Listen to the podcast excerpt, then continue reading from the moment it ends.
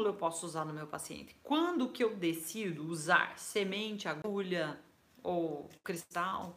E aqui pensando no paciente de coronavírus, vamos dizer, nós queremos estimular, melhorar ou equilibrar a imunidade do paciente. É, eu quero controlar, por exemplo, se ele está já com algum sintoma. Então, o que, que eu posso fazer? Eu tenho os dois casos. Se eu tenho um caso, gente, que o meu paciente é, é só uma prevenção, eu posso usar uma semente, um cristal e tudo mais, tá? Se eu tenho um caso que eu quero uma ação mais. talvez mais rápida, eu vou usar agulha. Por que, que eu falo de mais rápida? Eu não dependo do controle do meu paciente de apertar ou não estímulo. Eu gosto bastante do laser também, Marisa. Uso laser, posso usar eletro e vai depender muito da conversa que você vai ter com o seu paciente.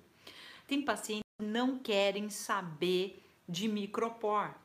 Atletas, homens, pessoas que usam aqui essa uh, fones de ouvido, eles não querem saber muitas vezes de micropor ou alguma coisa na orelha.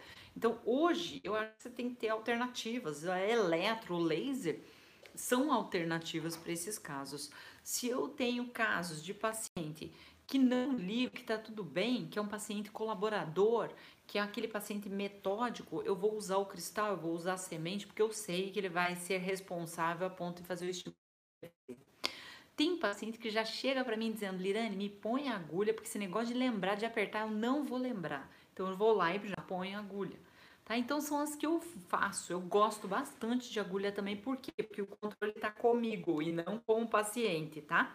Então essa é uma maneira.